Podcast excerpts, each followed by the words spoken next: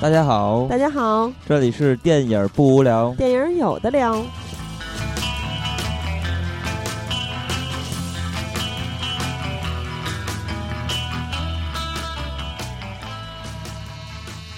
如果喜欢节目，请在新浪微博搜索“电影不无聊”，在微信公众平台搜索微信号 “dybwl” 下划线 “pq”，即“电影不无聊”首字母，关注我们。我们会不定期赠送电影票与周边礼品，分享热门影片观点。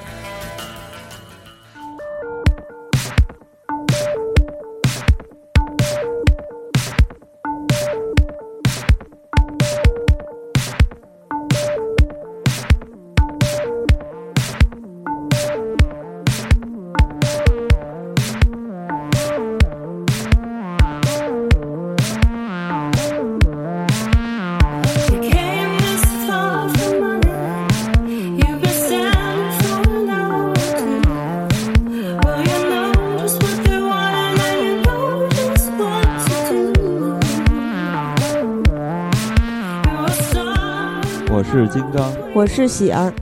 嗯，这期在主题开始之前，说一下活动的事儿。就是之前咱们在微博做了《移动迷宫二》的抢票，呃，在微信公众平台做了《精灵旅社二》和《史努比大电影》。然后微信公众平台，呃，史努比有四个听友，嗯，呃，精灵旅社有一个听友，到现在还没有跟我们联系，嗯嗯，请尽快的跟我们联系，获取电影票。对，呃，就是大家提醒大家注意查看一下吧。嗯嗯，那么咱们本期其实其实十一月咱们上期就应该录这个观影指南嘛，嗯，但但因为咱们就是都计划好的，所以嗯我们就推迟到这个时间段来录。然后对，秋再不录的话，已经冬天了，必须得赶紧。正好还有一个原因是，大家一直都在跟咱们说聊一聊山河故人，是吧？嗯所以因为当时我刚换了工作，所以那一阵时间是非常非常的忙。我现嗯在每天上班都要上到晚上十点，对，所以就比较辛苦。所以我也是这周主要是他这个下班时间就很难再去电影院看电影了，嗯因为第二天他上班时间也不晚，嗯所以就是最近跑院线跑的比较少。嗯，然后我最近的排班儿就是工作也是比以前肯定就都比咱们前两年的状态要忙很多了。嗯，嗯，所以也正好是在录这期节目之前，第一时间不能说第一时间了，就是直接就看了《山河故人》。对，其实那个观影指南改了之后，就是尽量多聊一些。呃，其实稍晚点儿的话，有个好处就是可以多看几部已经上映的这个月的片子，然后不用在做观影指南的时候都是没看过的，嗯，然后跟大家简简单的介绍一下信息，嗯啊、什么防雷和这个推荐嘛，嗯嗯，所以也也挺合适。我们就会嗯聊一聊最近我们看到的片子和之前刚刚看到的上个月回顾的我们会说到的一些片子，啊、所以咱们这一期就直接开始吧。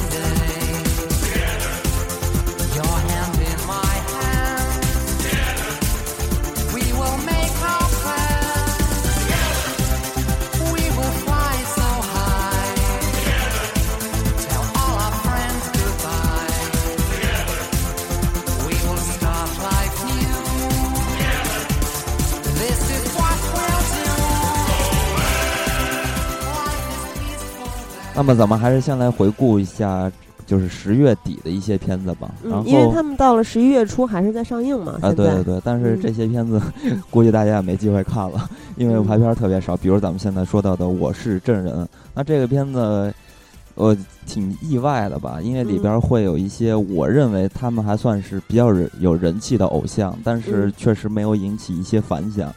啊，那嗯。而且这些偶像在演这个片子，因为这个片子是一个惊悚、犯罪的、悬疑的这种片子，嗯。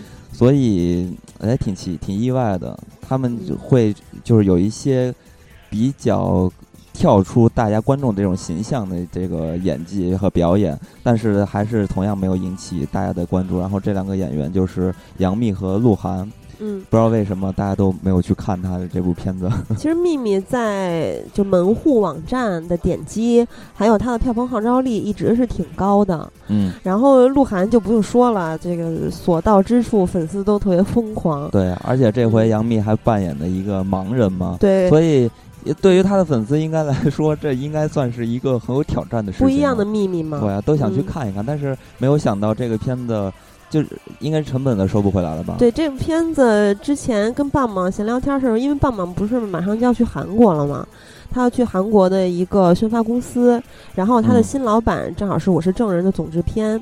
他说他给了这个片子六点五分，他的新老板备受打击。然后我说，我说可以了，不算很低啊，这个评分嗯，对于这个片子来说。然然后他说棒棒就去不成韩国。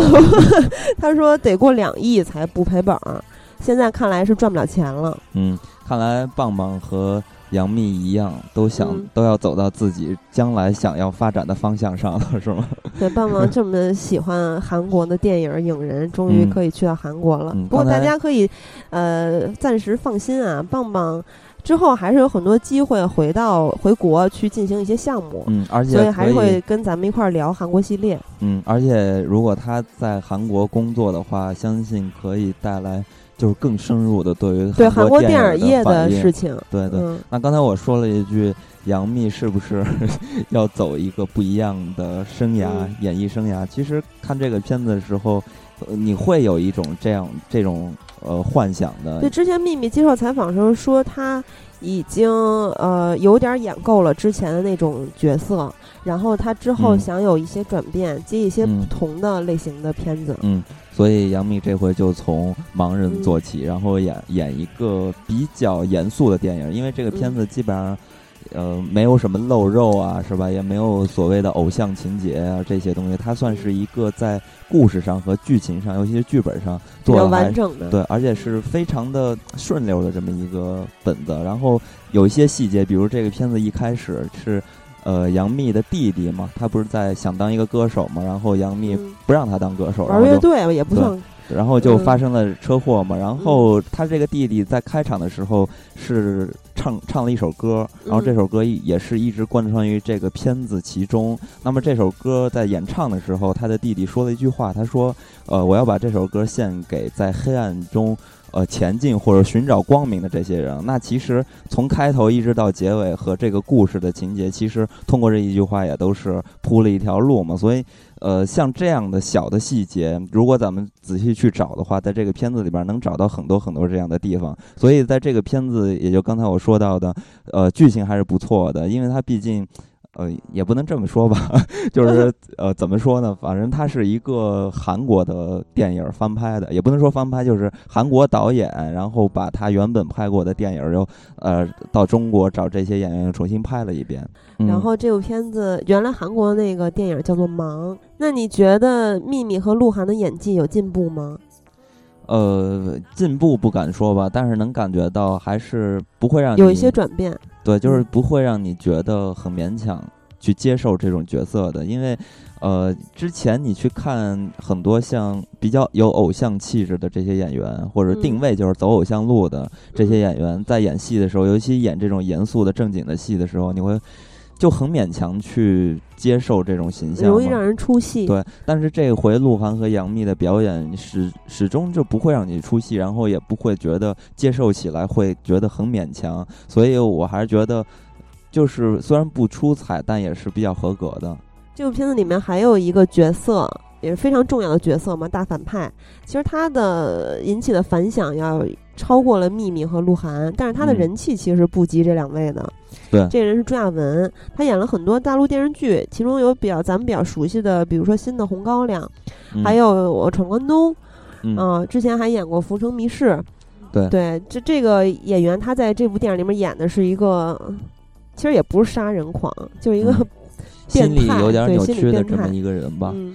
嗯，那那那其实这个人，我是觉得从他的外形上来讲的话，我我个人感觉还是 比较适合这形象的，因为当时电影中有一场戏，其中有一个镜头，就给我有一种比较恐怖的这种形象。因为当时他要去杀杨幂的时候，然后。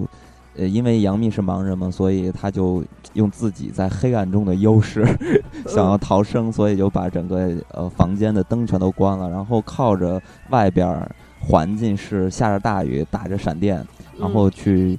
会有这种频闪的效果，然后会出现很多这种阴影啊和背光啊这种方式，然后其中有有一个镜头就是朱亚文的一个身影，就完全是一个剪影的形式。然后因为他的身材是比较高挑的，然后又不是那种特壮，是吧？特胖那种形象，呃，所以感觉那一幕镜头还挺恐怖的。而且这个故事的最后的戏都是在密闭的空间里边发生的嘛。其实制造这个惊悚的感觉，一般在悬疑片或者恐怖片里，经常是下雨打着闪电，在一个密闭空间里。其实当时还有一场戏，其实我我觉得也挺让观众揪把就是揪心的，挺紧张的那个制造上，而且我觉得那那幕镜头其实也是设计的比较好的，因为它用到了镜子。那个镜子通过反射杨幂的那个形象，让大家误以为这个凶手把杨幂杀了，但其实只是镜子投射出的一个形象。当时那一幕，你还觉得还挺吃惊的，还挺好玩的。我倒觉得他在一个废弃的，是废弃的吗？反正在一个商场里，是一个不营业的商场里面去追逐秘密。秘密一开始跟着他的导盲犬跑，后来这个到电梯里面直到逃生那场戏，还算比较能调动观众情绪的。啊，对，这部电影里面还有一个。非常讨喜的角色就是秘密的导盲犬。对对，那只狗特别可爱。然后我也是觉得，因为这个片子有盲人的存在嘛，所以也也是这个片子有一个比较有意思的地方，就是它展现了盲人的一个生活的方式吧，算是。然后你看完这个片子，除了对于凶手还有这个紧张的情节的这部分有一种就是宣泄啊，然后你会有一些。呃，感受之外呢，我觉得更大的体验，也就是在盲人生活方式上会有个体验，因为当时杨幂就在夜里打车，就感觉很无助嘛，然后还有一些呃人员对她的帮助啊之类的，所以你通过这个电影从头到尾，你会发现这些人物其实他也是一步一步的在发生转变和升华嘛，所以。呃，又说回到这个剧本上做的还是比较完整的，但是呢，这个片子不是一部特别特别好的片子，它只是一个非常及格的片子。因为这个片子其实按这个类型片的角度来说的话，它就是，呃，算是嗯很完整的、很严格的这么一个秩序下生产出的一个片子，在拍摄上其实还都是没有什么特别大的。不好的地方，然后让人觉得不舒服的地方，但是这个片子就是还是你会觉得很老套嘛。然后尤其是这个导演对于影像的把控，其实做的并不是特别好。你会看到这个片子的给人带来的感觉，就像看一个电视剧的感觉，尤其是在镜头上和影像上，你完全看不出任何的风格。十月底还有一部电影，就是一部动画电影。是《精灵旅社》的续集《精灵旅社二》，相信第一部有很多人已经看过了。嗯嗯，第二部也有不少，身边有不少人还是挺喜欢、挺期待的。嗯，但是这部电影肯定不会像《头脑特工队》这样，嗯呃，产生足够的话题。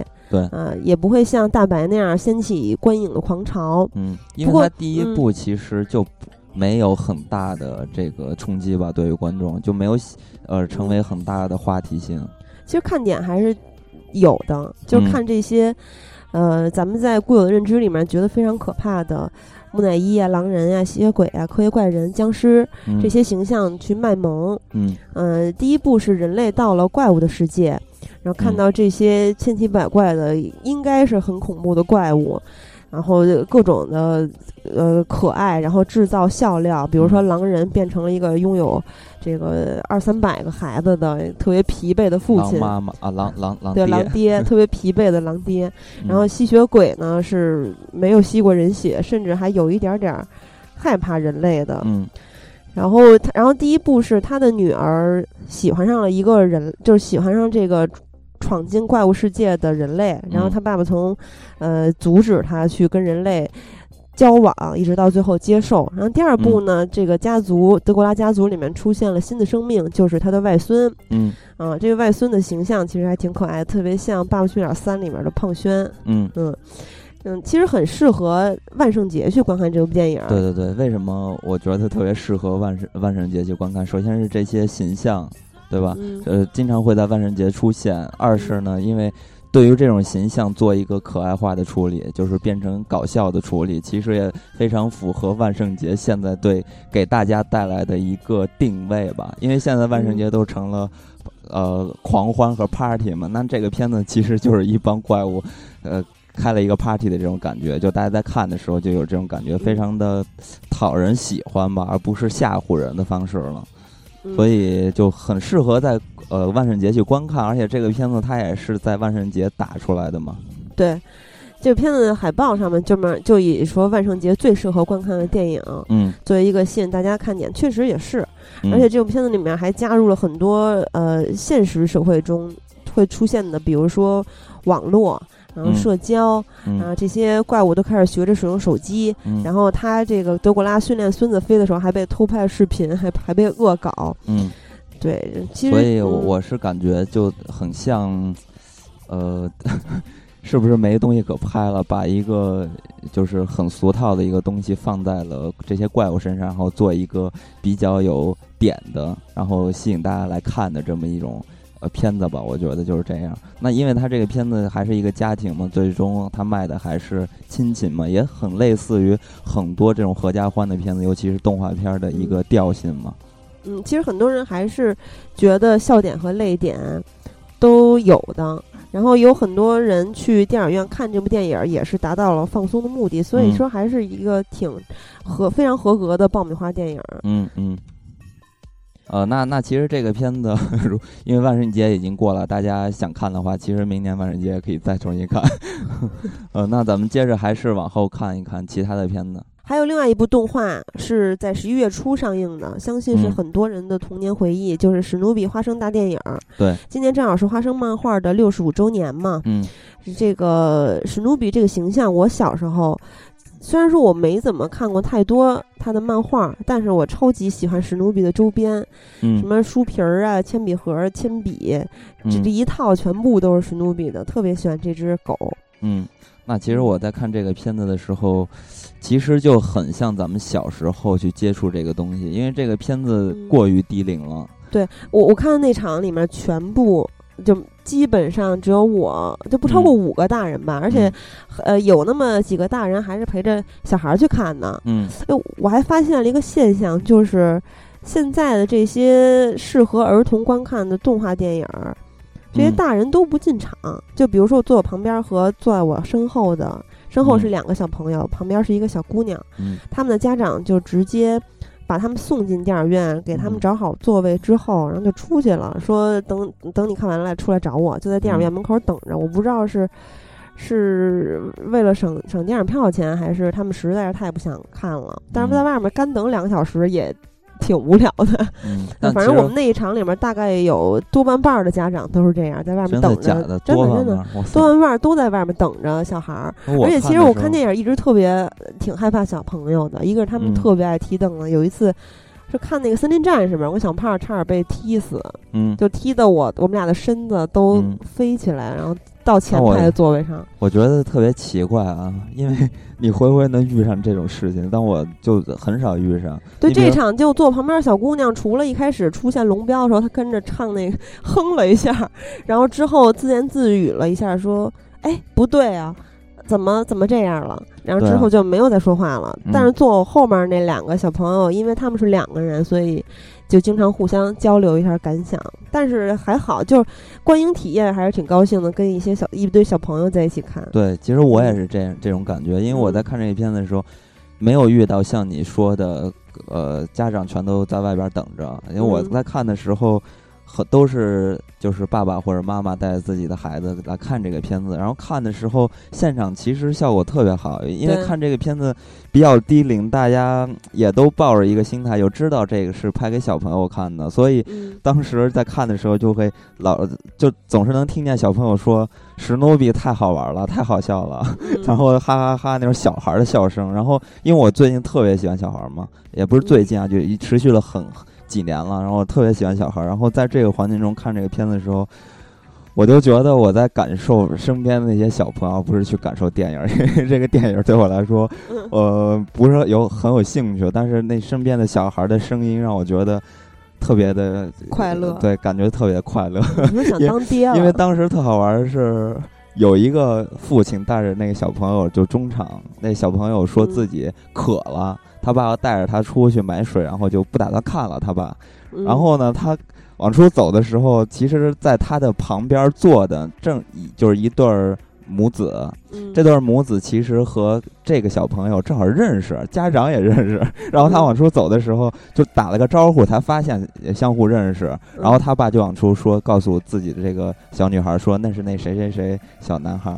那小女孩说，那我我我我要看，我不走了，我要看。俩人又坐，呃，又坐到一块儿，开始在聊天，在看这个片子，因为觉得小孩儿特别好玩儿。嗯 嗯，当然了，这个片子确确实也是让我感受到，除了孩子的这个给我提供了一个这么一个环境，那这个片子其实也是让我感受到人家美国拍这种儿童教育或者儿童娱乐的这些东西是多么的美好，这件事情多么美好。因为你幻想咱们国内的，呃，就是这个目前阶段的孩子能看到的东西，就是国产的东西啊，和美国的这些完全不一样。你在看这个片子的时候，你会发现，哇塞，这个 Charlie Brown 是吧？嗯就特别特别的可爱，然后嗯讲的故事也是。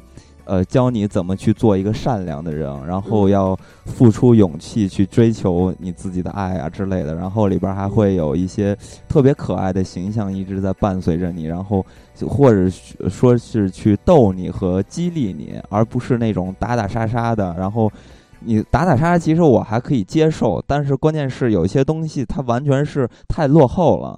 就你嗯。会影响到你这个孩子将来对于美的一个理解的，我觉得，所以就是看了人家这些东西出品的一些东西，你就会觉得特别向往，然后觉得嗯，真的特别美好这这个事情。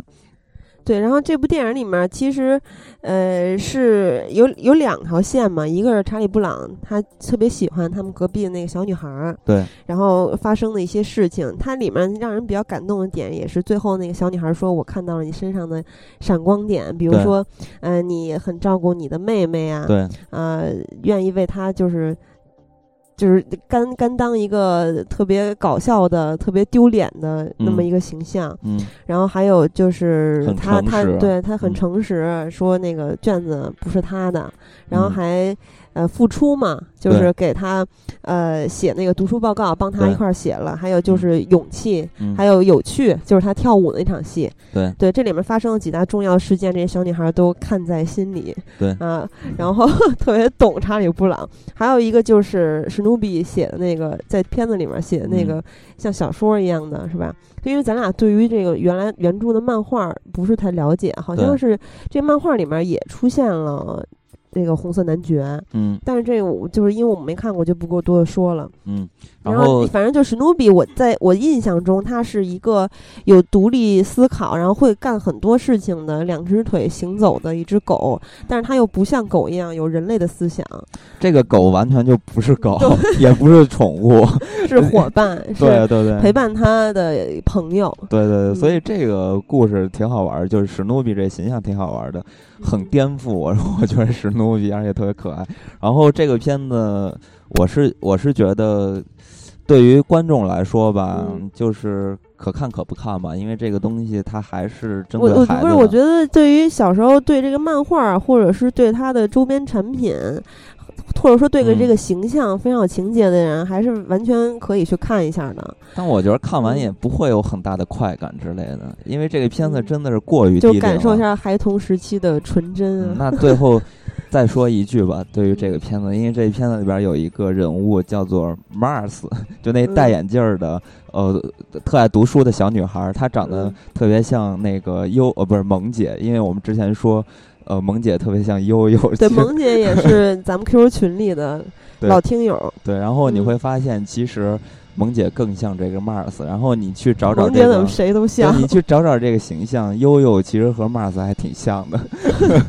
对，所以说这部片子，呃，一些当了父母的听友，因为咱们听友里面也有一些朋友已经为人父母，是年轻的这个八零后父母嘛？对，带着孩子去看，完全可以带着孩子一块儿去看这部电影，非常适合小朋友观看。我要是有孩子的话，我绝对会带他去看这个片子的。嗯。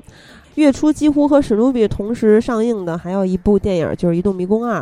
嗯，呃，它也是跟《饥饿游戏》很相似嘛。嗯，呃，也是根据小说改编的。嗯，然后目的目目标是要拍三部曲，但是其实第一部就不太好看。对。然后到了第二部，就第一部好歹吧，全程还贯穿着一个悬念。对。这些主人公一直在去解谜，就是我为什么被关在这里，我是谁。还有就是关我的人有什么目的？我怎么逃出去？对，所以全程你是呃一直在跟着主人公，在他们一步一步的，直到他们逃出这个迷宫。嗯，还是很能比较能调动观众的情绪吧。对。但到了第二部呢，这个解谜的性质也基本没有了，因为在开篇很短时间内，他们就发现这第一部结尾也交代了，这这就又是一个实验，然后他们又是对象，所以他们就要逃跑。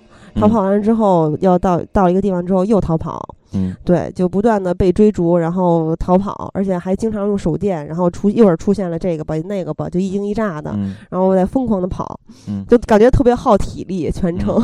所以 这个东西啊，就你你怎么说呢？如果你是作为一个原这个小说的一个读者，再去看待这个电影的时候，你就对于这个事情就很尴尬。因为你想啊，我我我作为一个呃读者是吧？然后我本身就想看这个电影，但是这个片子拍的又不好，尤其拍到第二集的时候，那我是看还是不看呢？就很尴尬，因为是这中间串起第三部的一个剧情嘛，所以第二部经常会出现这种情况，因为它总是在复制第一。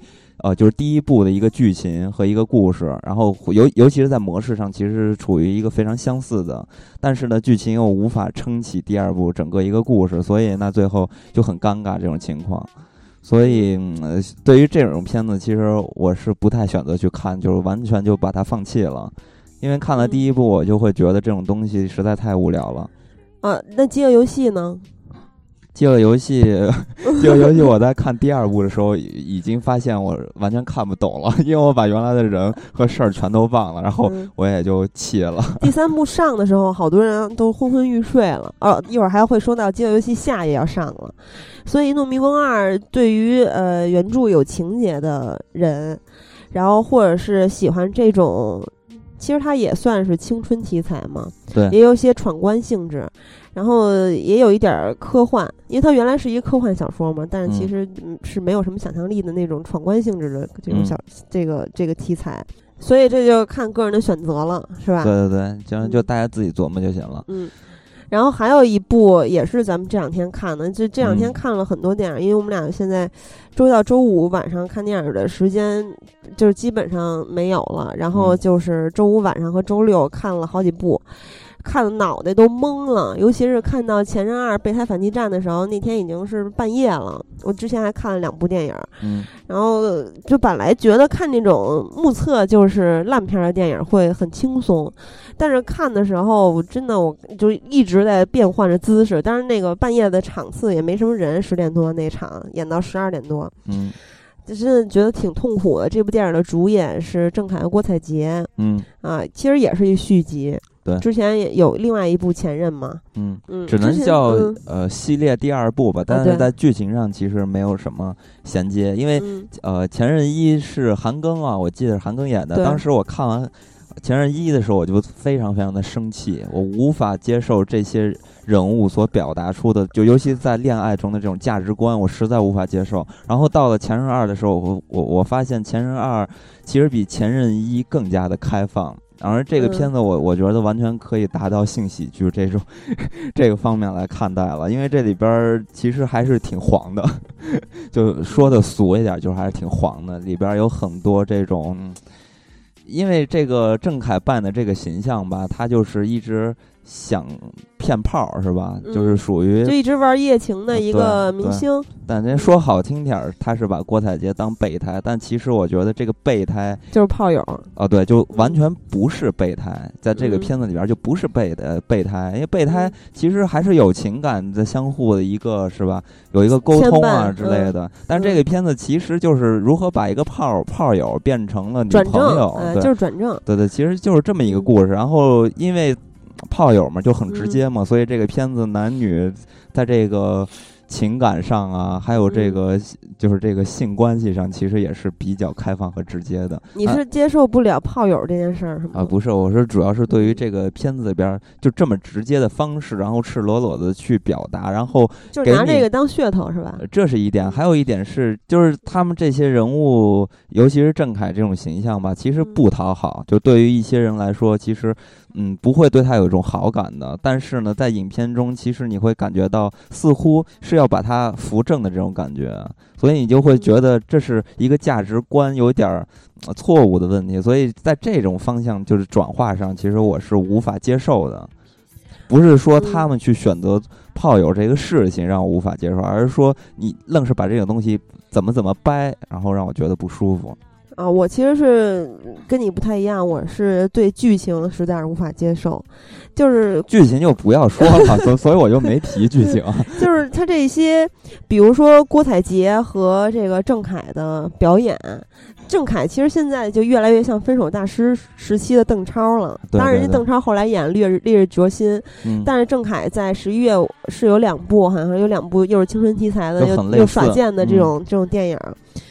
然后这个郭采洁，大家都知道她是偶像剧出身嘛，跟陈意涵一样。嗯。然后后来演了《小时代》，一下在就是在大陆也更加的广为人知。嗯嗯。这部电影还是偶像剧的表演方式，尤其是他在跟郑恺那个，就是郑恺发现他的所谓的那个阴谋的那场戏的时候，一直在颤抖抽搐，还有那个特写和打光的方法就是纯偶像剧。他的表演也跟一就是我多少年前看的他的表演几乎没有什么区别。嗯，其实严格来说，他长得还真是挺好看的。对他长得挺精致的，挺洋气的。在这个片子里边表现，因为我我是没有怎么看过《小时代》，所以我不太了解啊。但是在这个片子里边，我还是能看出来他演戏特别做作，尤其那嘴就一直撅着努的，你知道吗？就有很多人就是拍照的时候那种方式，就偶像剧嘛对，然后你就会觉得，哎呦，怎么这么做作？太在乎自己的形象了。那郑恺呢？郑恺就这部里面好像比之前他演的电影。更活跃了一些，就是更加丰富的肢体动作。对，其实我是觉得他自从演这个《有种就要爱》是吧？有种什么你爱我之类的，就是那个借种的那个片子之后，他就老是演这种特别坏的形象，然后老骗炮是 这种形象，就是特油是吧？这种油里油气的这种小坏，有点渐渐的坏坏。好像是有一个宣传语说，呃，还是是是这部片子，还是他这个月要演的另外一部片子，说郑恺是。最帅的喜剧明星，嗯，那要是喜剧里边还这么说，其实 你还愣是一下，其实也挑不出来什么毛病。但是我觉得最帅的喜剧明星不应该是 周星驰吗？星爷多帅啊！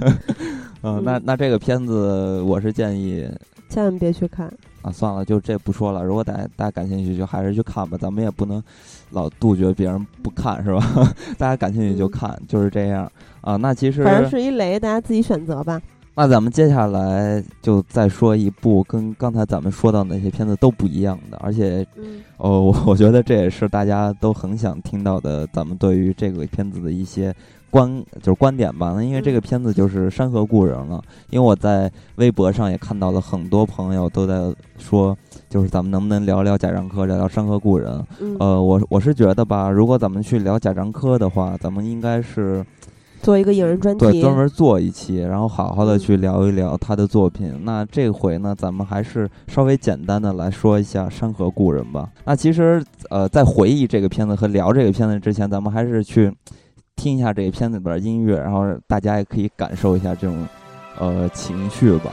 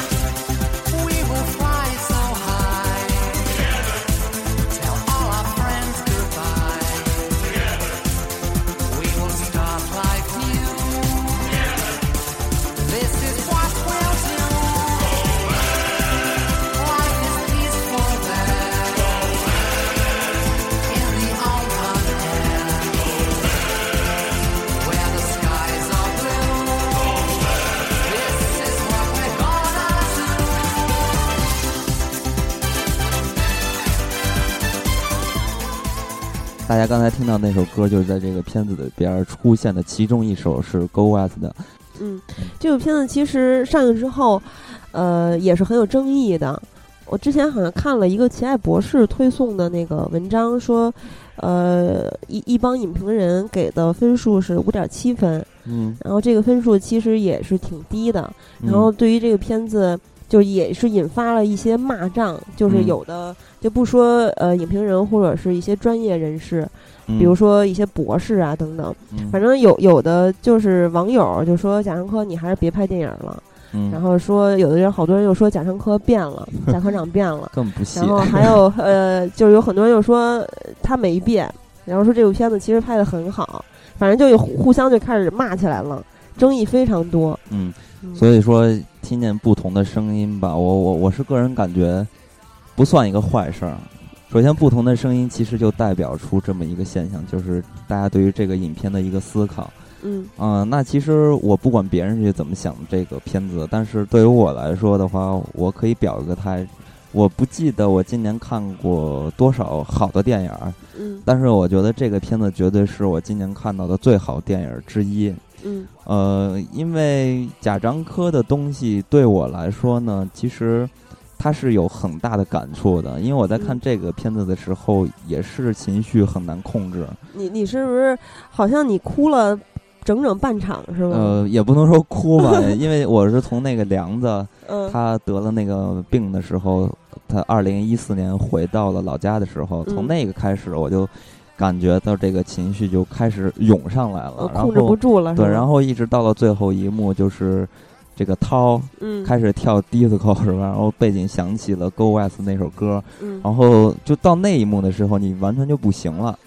呃，咱们决堤了啊！对，其实可以先说说这个片子对于情感方面的一些输出，然后这也是我在看待贾樟柯的电影的时候的第一层。呃，也是也是对我最直观的那一层。《山河故人》是贾樟柯自二零零六年的《三峡好人》之后，九年之后第一部在院线上那像上映的影片嘛。然后贾樟柯他自己就说说，两部片子最大的区别在于，《三峡好人》是把人与人、地标和时代的关系单纯的呈现，而《山河故人》是更多的是挖掘。然后他说，这个在拍《三峡好人》的时候，他爸爸刚好去世，他妈妈一个人生活，然后他那个时候又。呃，一心扑在工作上，拍电影嘛。然后每次回去，他会给他妈一些钱，让他别舍不得花，对自己好一点。这也是在外打拼的游子非常普遍的一个现象嘛。无能为力的一部分，我感觉是。不是，他说，嗯，他后来才发现，他母亲需要的不是钱，而是他的陪伴。因为他说他自己知道这个状况的时候很震惊，说每个人，包括他自己在内，都被钱为代表的功利往前推。嗯，情感上的缺失日益严重，所以说他觉得他应该把关注点拽回来，所以这也是《山河故人》以时间线为叙事的出发点。嗯嗯，那其实我在看这个片子的时候，呃，电影中出现过两句话啊，具体的话我就是已经忘记了，就无法特别准确的说出来，但是大概的意思是这样的：第一句话是说，呃，每一个人就是陪伴你都是走过一段时间的，呃，嗯意思就是不会每个人只能陪伴你走过一段时间，走过一段，然后还嗯有一、呃一句话是在片片子靠结尾的时候出现的，就是说这个痛是嗯爱的一种什么方式之类的。对，啊就是有时候呃，对，当时张艾嘉说的，说呃，你感觉到痛的时候，你你才能体会到爱。呃，对，嗯首先这两句话其实对我的感触还是比较深的。呃，你比如说这个痛吧，咱们先说这一点，因为我记得咱们之前的节目我也说到了这个，呃，比如说咱们对于咱们自己成长，其实总是会有那么一个点的，有一个时间点的。那往往这个时间点发生的那件事情，都是一个比较痛苦的一个事情嘛。所以有时候这些痛是激发你成长，或者是让你感受到爱的一种方式。那其实这句话就是很实实在在的一句话，也是非常。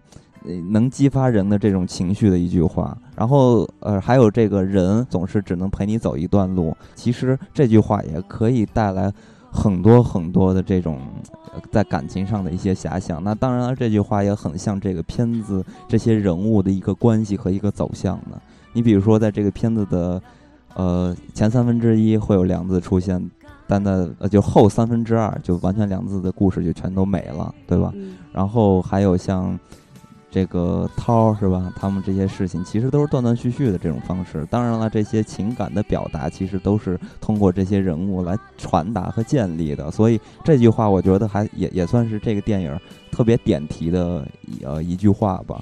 啊，那其实这些片子通过这些人物的情感，其实是最直接打打动到我的，因为我一直觉得贾樟柯是一个观察者，并不像很多导演那样是强加给你一个呃态度或者一种想法的。他是一个呃观察者，就很像侯孝贤，他是呃给你展示出一些东西，然后给你留很大的空白，然后让你去思考，激发你的情绪，让你去对很多事情做一个判断。那在这一点上，我觉得贾樟柯做的特别出色，因为贾樟柯可以把他自己观察到的东西表达的非常的准确。那可能有的人觉得贾樟柯所表达的这些东西是有一种简报的形式，然后是专门记录下来，然后展示给老外看的。但如果对于像或者说像我这样的人去看待的话，我会发我就我我就会发现，其实并不是这样的。因为贾樟柯在抓这些人的时候抓的特别像，他并不是特别做作的和故意的去搞出这么一个形象。因为我生活的环境嘛，因为我是山西人嘛，贾樟柯的大部分电影的背景也都发生在山西嘛，所以其实我是知道山西被时代摆脱或者没有追上时代的那些底层的小人物，他们的一个性格和这些外在的。呃，给人带来的感觉其实就是这样的，就是跟片子里边的角色是一模一样的，所以我是特别能感受到贾樟柯对于这些人物的塑造，呃，就是对我是一个非常直接的一个刺激。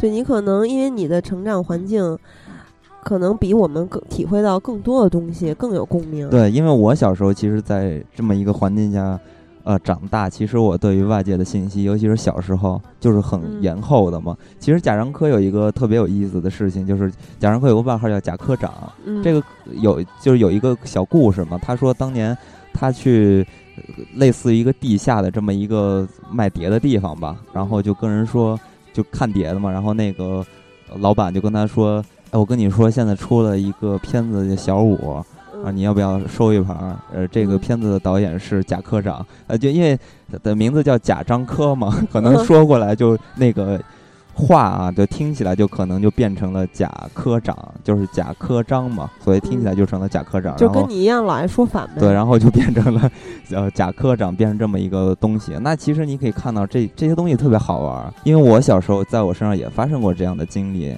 我记得我似乎在电影里呃在节目里边和大家说过这么一个小的故事，就我曾经看电影的方式。嗯因为有很多东西是我很难去接触到的，我不像在大城市生活的孩子一样，我随处就可以接触到这些国外的一些特别好的东西，而且是非常新的东西。呃，所以我小时候去租这些录像带或者、呃租 VCD 吧，嗯我去的一家店就是一个特别破的小屋子，那个嗯小屋子就都可能有些人都无法想象那个小屋子有多么的破。那个小老板他天天就生活在那个小屋子，那小屋子差不多就十平米大，然后嗯就跟那个垃圾场一样，那门全都是木头门，然后都是破烂，然后就跟一个垃圾场一样。然后你进去的话，你会发现那个。呃，租租碟的那个小老板，就就他的外表非常像贾樟柯的电影《小五》的那个形象，戴个小眼镜，脏兮兮的，穿的那个那个军大衣，就是那个肯定是父辈传下来的那种军大衣，破破烂烂的，特别脏。但是呢，他就是。在我们那个城市里边，有第一手的地下的电影 的一些特别好的 碟，对。然后我们总是会从那儿得到很多很多的片子。你看，像我小时候，呃，跟我同一批的这些孩子长大，可能就没有看过《猜火车》，没有看过。呃，什么刺一九九五这类片的，嗯，但是我都看到了，就是通过那个小老板。其实，所以说，在我的成长经历中，这种小人物其实给我的感触特别多的。然后我在看待呃贾樟柯的电影的时候，你也会发现这些小人物表达的和描写的是非常非常准确的。这种准确就是可能。真的是我我我是怀疑有些有有些人是无法体会到的，我也不知道我能不能表达出来他的这种准准确性到底在什么地方。但是我是可以给大家举一个例子，也是贾樟柯对于自己呃观察的这种方式吧。呃，为什么说贾樟柯是一个非常呃服务于自己所看到的东西的？因为贾樟柯在拍他第一部成名作的时候，也就是拍小五的那个时候，其实他原本。并不是想拍小五的，他当时是完成他毕业的一个作品嘛，他是想拍一个短片，然后这个短片讲的故事其实是一男一女在那一夜之间发生的一个爱情故事。呃，当时他在拍这个戏的时候，他就回到了老家，回到老家，他发现他的生活完全跟他离开老家的时候是不一样了，因为他上大学的时候是比较晚，一直到了二三二四吧，就那个岁数才上了大学。所以他回去的时候，他原来长大那些小伙伴，其实都已经成家立业了，然后都在为着孩子奶粉钱嘛，为了生计在奔波。因为大家也都知道，山西那个地方其实经济并不是特别好，所以呃，你会看到很多这些小人物被时代淘汰的这些小人物，还不是那些煤老板。煤老板当然了，可以像这个片子里边一样把孩子送出国外。其实。呃，山西有很多这样的煤老板的，就是富二代，都在国外或者到过着或者在大城市过着特别好的生活。但是因为我不是一个煤老板的孩子嘛，所以我接触的都是这样底层的人物，跟贾樟柯一样。所以他接触到这些人物的时候，他就会觉得哇塞，完全跟我的想象中是不一样的。然后他们会觉得这些小人物其实是特别。呃，可以去讲述一个故事的，然后这就很像他观察到的东西，其实比他呃想写的原本想拍的那个小故事更有意义一些，所以他就改变了自己的这个初衷，然后就拍摄了《小五》这部电影。那当然，这部《小五》这部片子为什么呢会引起大家这么一个强烈的爱好和兴趣，然后让呃贾樟柯一下就成名了，也其实。呃，我觉得其中最重要的一点，也是因为贾樟柯对于这些人物的观察和表呃塑造的这种准确性上了，所以让贾樟柯一下就成为了一个人物嘛。那这个东西，其实咱们再回过头来去看待《山河故人》的时候，它其实也是有延续性的。所以我觉得贾樟柯其实一直在坚持自我，一直都在这些方面上是没有改变的。那其实咱们就可以说回这个片子里边的一些人物。啊，这个片子其实主要的是有三个人物吧，一个是梁子，还有一个是 Peter，是吧？就是张译演那个，对。然后还有就是涛，嗯。那这三个人物，其实在这个时代中，他正好代表了，在一个落后的小城市。这些人物发展的三种人生的轨迹吧。嗯，那其实，在我身边中也经常会看到这样的小人物，以至于我到现在，其实我爸有一些朋友，呃，打了一辈子光棍儿。这些人没有钱去找媳妇儿，因为没有女的跟他呀。所以这这个人物其实就很像梁子这种人物，就活得非常的，呃呃孤单。但梁子是娶了媳妇儿的。啊，对对对，但这个人其实就是这种，就是活得很没有自信，然后就天天也不知道干什么，也没有梦想，也没有追求，就是完全就是行尸走肉一样。他也不能干很多的职业，没有那么多的选择。对，所以说你看，梁子就属于在呃《山河故人》这个片子里边，在这个时代中，呃被落下的那一批人，或者说是被社会环境牵着走的。没有更太多选择的很被动的人，对，所以这三个人物就很有意思嘛。你你想，其实他们这三个人物的起点是一样，同样的生活环境，然后呃，研发出就是产生出了三条不同的生命的轨迹。那张晋生这个人物，其实他就是因为做煤炭生意嘛，然后让他发家致富了。那这个煤炭生意，其实在山西是很有代表性的，就是这种致富的方式很有代表性的。而且这个片子他致富的那个时间段是在一九九九年，在。在九十年代，因为就改革开放啊，然后开始搞市场，所以在那个时间段，其实对于这个小煤窑都没人管的，所以有很多人就可以捡漏的，然后就一下就暴富，一夜暴富。如果挖出煤了就暴富，然后这是中国其他地区的人对于山西人最大的印象，就是煤老板吗？嗯，那再往后呢？其实，在这个片子里边也展现到了，就是煤炭的价格一直在走跌嘛，这个煤炭生意也不行了。而且张晋生还因为跟政府有一些牵连，然后躲到了澳大利亚嘛，也无法回国。对，其实呃，在山西就这个煤炭生意，其实就跟片子表描写的是一样的。呃，因为煤炭行业其实是非常受到政策的影响的，所以这些东西一直到了两千年这个时间段吧，呃，然后国家又开始控制这个事情了，所以有很多小煤窑全部都关门了，就没有经营权的。嗯，比如说你没有能力的，那可能就被有能力的人直接收并了，或者就卖了，然后或者。就直接被归到这个大的国有企业里边了，呃，这这种什么煤炭集团啊，这种大的企业里边，所以你看，在这个片子里边也会有像张晋生也会有这方面的一些描写。那当然了，还有一方面，也就是，呃，这个涛这个人物他最后的一个情感的走向。那这个人物其实，在。那个是呃，生活圈出现的这个轨迹，其实也是非常的普遍的一个现象。就是很多人在嫁给了有钱人之后，其实他们在内心上就在情感上都是有缺失的。嗯，所以这就是三条线，而且这基本上也是非常完整的去描写出了在那个时代中和或者在那个呃社会背景中产生出的不同的生命的轨迹。所以我觉得这些情感是特别特别真实的，所以我一直在看待刚才，比如说咱们在之前说到的那四部电影，其实他们都属于像商业化做出来的一些片子嘛，所以他们的情感就是这些人物的情感都特别的单一。你会看到像郑恺演的那个前任二，比如说这样的人物，他就是很假这个人物，因为这种人物你会感觉到他就是。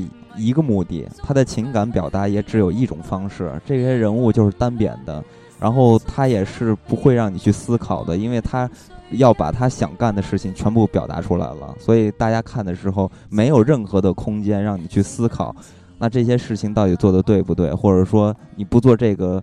呃，决定你是不是会做下一个决定，然后也不会让你会带来情感上的共鸣。但是呢，《山河故人》里边这些角色其实他们就是非常丰富的，然后他并不需要很多的 人物的冲突啊，或者说是台词的辅助啊进行一个表达，其实你都可以去感觉出来，因为观众嘛，他都有自己的生活的经验嘛，他可以。对于这些人物所做的一些决定进行一个自我的判断，所以这种东西其实是一种互动的方式，让你去呃填补这些缺失的信息。所以我觉得，呃，我在看这个片子的时候，为什么能让我这么走心，就是因为我在看这些人物的时候，我就会呃把我自己的人生的一些经验放到这些人物身上。然后呢，慢慢你就会和这些人物产生一个共鸣。那你当你去吃透这些人物的情感的时候，你的情绪就上来，然后我就会像刚才说到的一样，就开始失控，然后就会嚎嚎大哭的这种感觉就会出现。那其实我在看这个片子的时候就。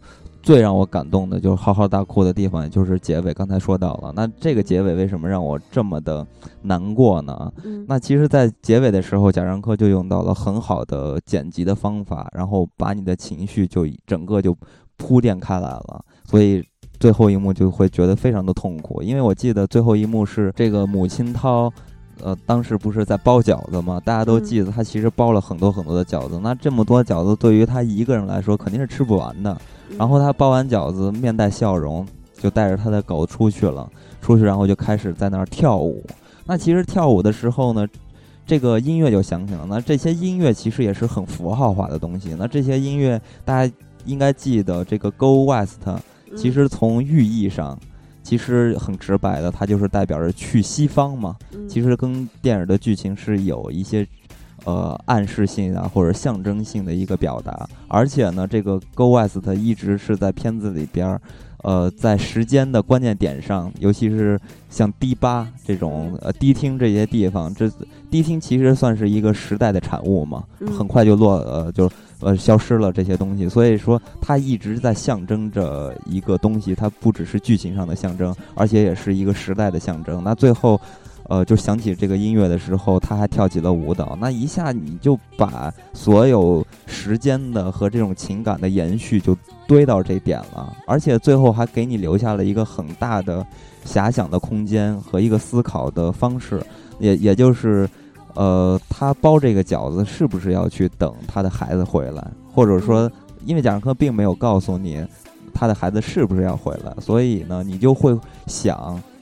他应该回来，或者说他没有回来啊，然后你就会觉得痛苦。那如果他回来了，你你也会觉得特别痛苦。嗯，他们呃，他们如果他们回来了，相遇了，他连中文都不会说了，他们怎么去产生呃沟通？怎么去表达自己的情感？那如果没有活来，他这一辈子内心情感上的缺失是怎么样的一个过程？对于这个人物的一个伤害又是什么样的？所以到最后，你都会觉得这都是。特别特别难过的，这就像一个时代，呃，在你身上落下了很多的东西，而且是拿刀一刀一刀的在你身上拉口子，就是这种感觉，所以非常非常的痛苦。我不知道大家在看到这一场戏的时候，会不会跟我一样会有这种情感，就觉得非常非常的感动，非常非常的痛苦和难过的感觉。我相信有很多人也会有这点。那其实除了这些在情感上的表达，大家是有共鸣的之外呢，我觉得。呃，很多人其实也忽略了贾樟柯电影的一个意义，因为贾樟柯的电影其实它是有价值性在里边的，呃，所以有很多人可能对于贾樟柯只是停留在一个电影方面角度的一个评判，而并没有去思考到贾樟柯电影所传达出来的一个态度，呃，是不是有意义？所以有很多人对于贾樟柯的电影会有一个比较单一的偏执。爱或者不爱，是停留在这个角度来看待的。那其实对于我来说的话，刚才我也说到，贾樟柯是一个观察者。那既然是一个观察者，他所通过电影、通过影像记录下来的东西，其实它就很像是一种文献。那这种文献，其实可能在目前来看待的话，它可能很像新闻这样的方式去传达出很多很多的东西。那如果这些东西咱们。隔个十年二十年，回头再来看的时候，它是不是就会变成了一个具有历史性的一个东西？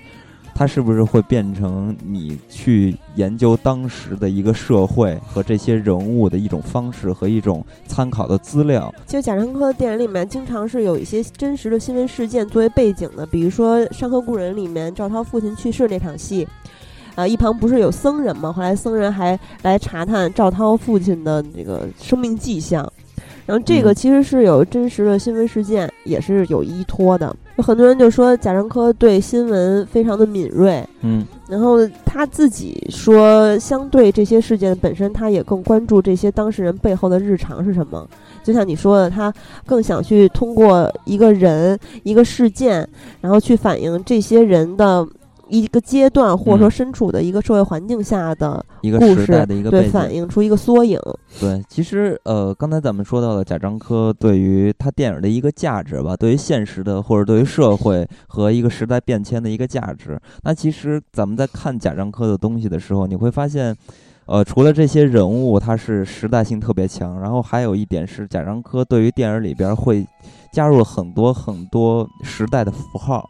那这些符号其实也是非常具体和真实的，啊，那那比如说，呃，还是拿我做一个例子吧，比如说在《山河故人》里边的那些人在唱戏的方式，是吧？那些人，呃挤了很多很多人再去看一个戏。那其实这种东西，在我的经历中，人生的经历中也是出现的，而且是非常熟悉的。我小时候，呃，到村儿里边，你会发现村儿里边还会有搭台的唱戏的方式，而这些唱戏的方式，很多人都会真的挨家挨户都会出来看的。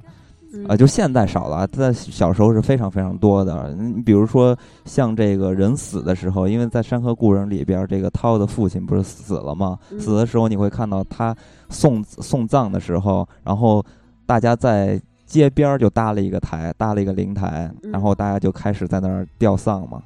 然后我是。去年我奶奶去世的时候，我们家也是这么方式去进行搭丧的，就是吊丧的。然后在路边是吗？呃，我们是在家里的院子里边，就跟路边其实没有任何哦，我以为他他父亲在路边去吊丧，是因为他父亲是呃去世在路上，所以在。其实不是这样，就是这算是一个很普遍的方式。我在那个时候，我们守灵都是在院里边门口在。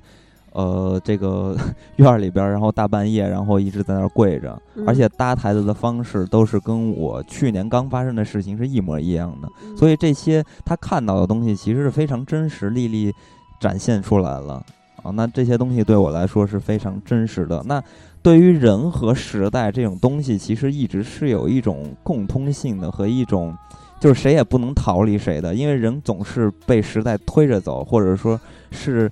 嫁接在这个时代中的那相反过来呢，正是因为这些人才创造了这些时代。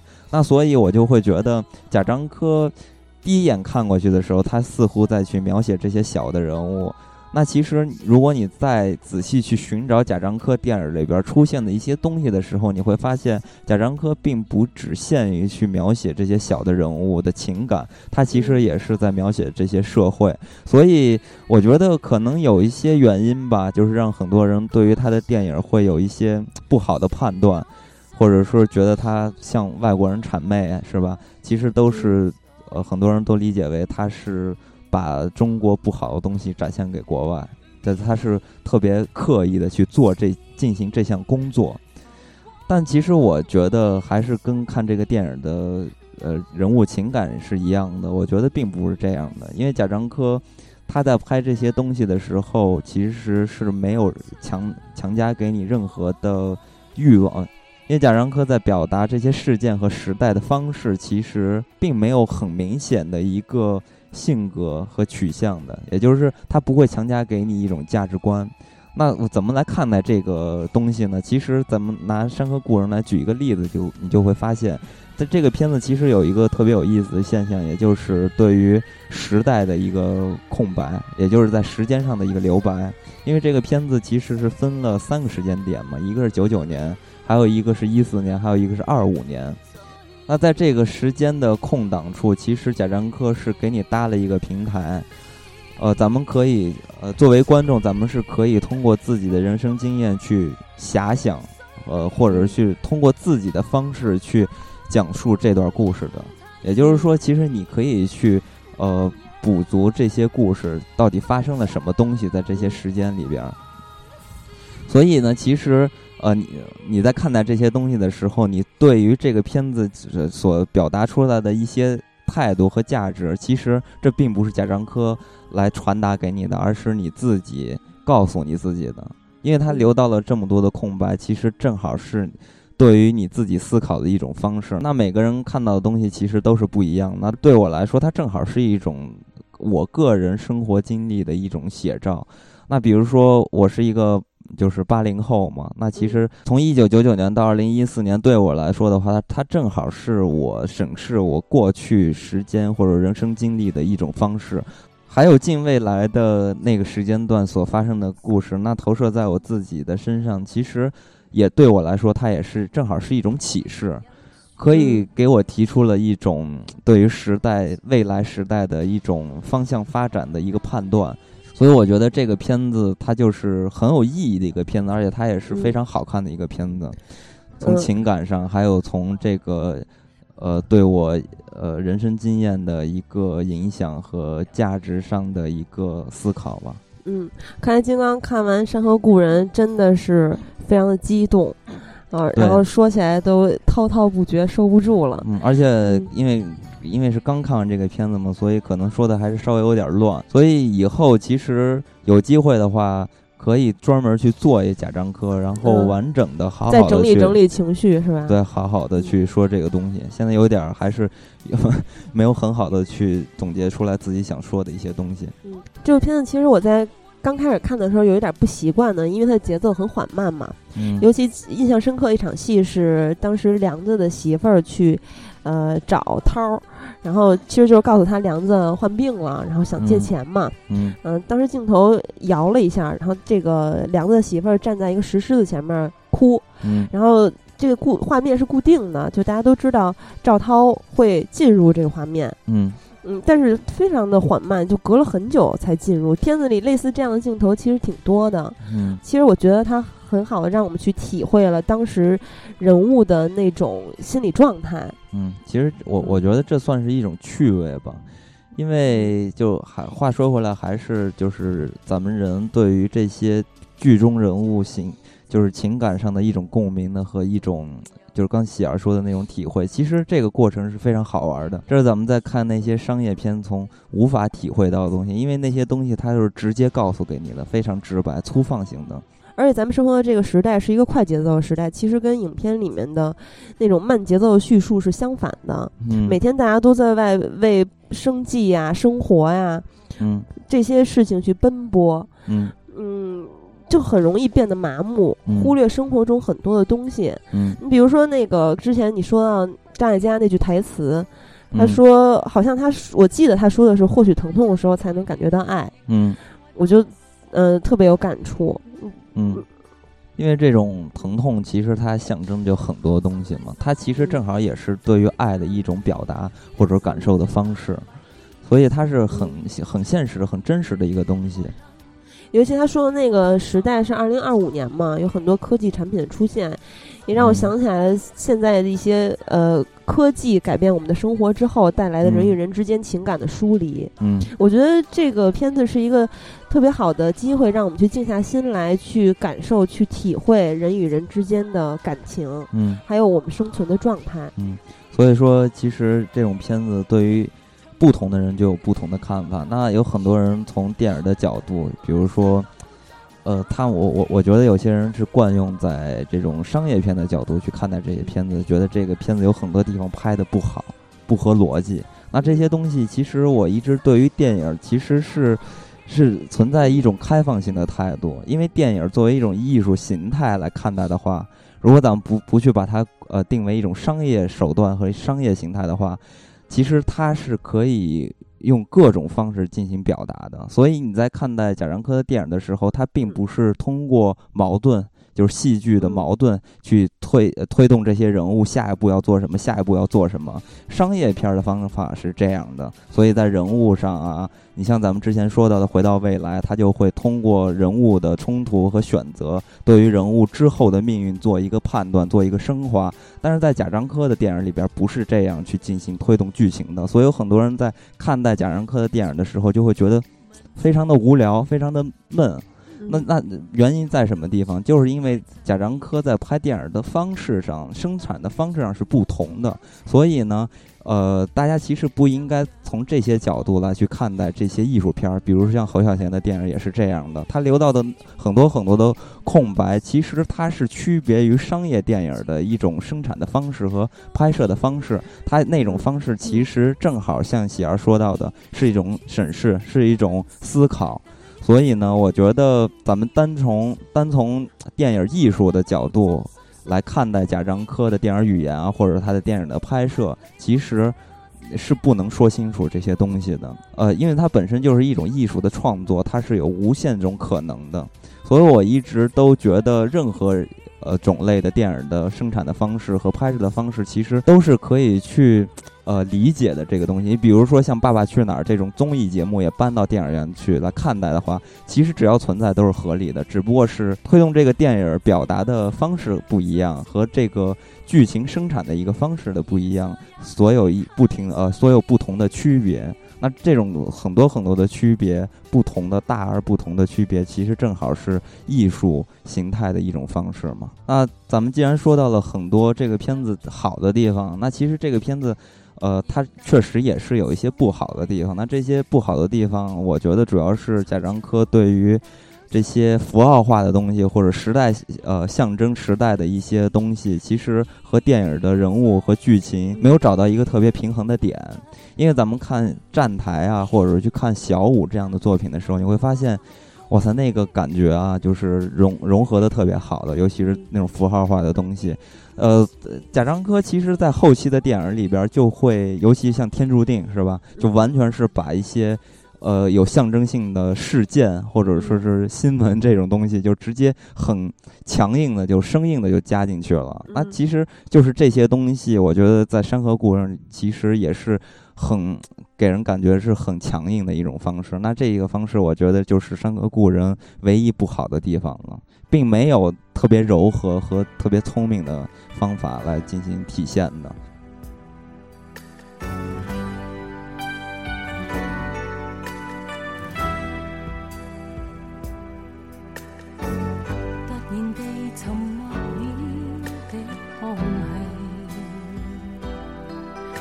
在途上令人又再回望你，沾湿双眼渐红，难藏热恋及痛悲。多年情不知怎说起，在何地仍热切关心你。无尽长夜为陪伴我怀念你，他方天气渐凉，前途或有白雪飞。假如能不想别离你。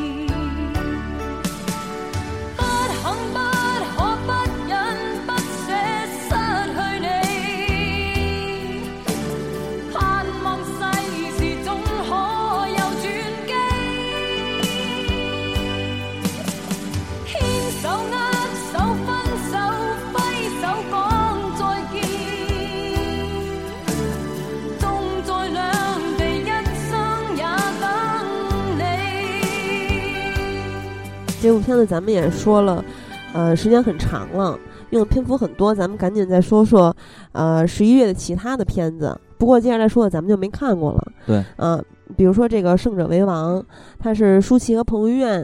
主演的，嗯，对，所以你看彭于晏演了很多运动题材，是吧？然后这回的名字又特别荷尔蒙，这个雄性激素的感觉。如果是胜利的胜是那样的，对。然后还有彭于晏，你就觉得这是不是一个运动题材的电影？对，但其实它是剩下的胜，嗯嗯，其实讲的是一个三十五岁的白领儿，也就是舒淇饰演的这个角色，嗯，爱上了二十五岁的。